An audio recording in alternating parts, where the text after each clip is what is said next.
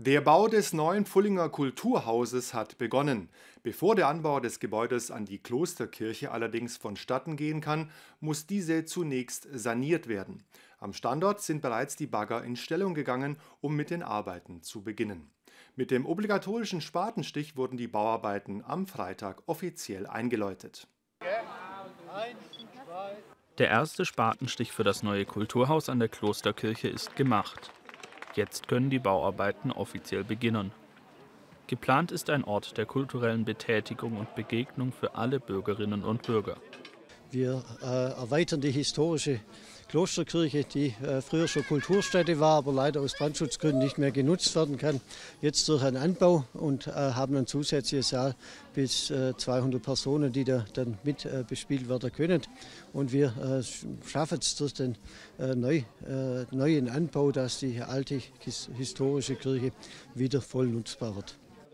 Mit verschiedenen Reden und einem bunten Rahmenprogramm wurde der Spatenstich gefeiert. Denn schon seit Jahren gäbe es eine Initiative, die sich für ein Kulturhaus in Pfullingen einsetze, so Wörner. Mit der Klosterkirche wurde der passende Standort gefunden. Das Kulturhaus soll ein Treffpunkt der kulturellen Vielfalt sein. Es ist äh, ein Kulturhaus, das aber äh, von allen äh, Pfullingerinnen und Pfullingern, von jung und alt, genutzt werden soll. Da ist also fast alles denkbar. Es wird keine laute Rockkonzerte geben. Das ist einfach mit Rücksicht auf die Nachbarschaft an der Stelle nicht möglich. Da gibt es eine andere Stelle, wo sowas stattfinden kann. Hier im Kloster ist wirklich von Kabarett, Kabarett über Musikschulveranstaltungen, über Kleinkunst, über Ausstellungen wirklich alles denkbar. Die Kosten für den Anbau betragen ca. 3,7 Millionen Euro. Rund 1,5 Millionen Euro werden aus dem Förderprogramm SIQ vom Land Baden-Württemberg finanziert. Bei den Planungen haben die Verantwortlichen darauf geachtet, dass der historische Charakter der Klosterkirche nicht verloren geht.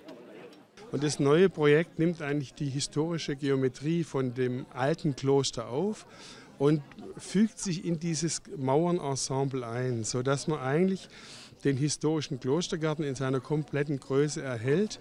Und der, das neue, der neue Veranstaltungsraum ist eigentlich Teil dieses Klostergartens. Aus diesem Grund hat er auch sehr große Verglasungen. Und durch diese Verglasungen hindurch sieht man immer in die komplette Tiefe dieses Klostergartens. Das neue Kulturhaus an der Klosterkirche soll spätestens Ende April 2024 fertig sein. Denn so lange gilt der Förderbescheid.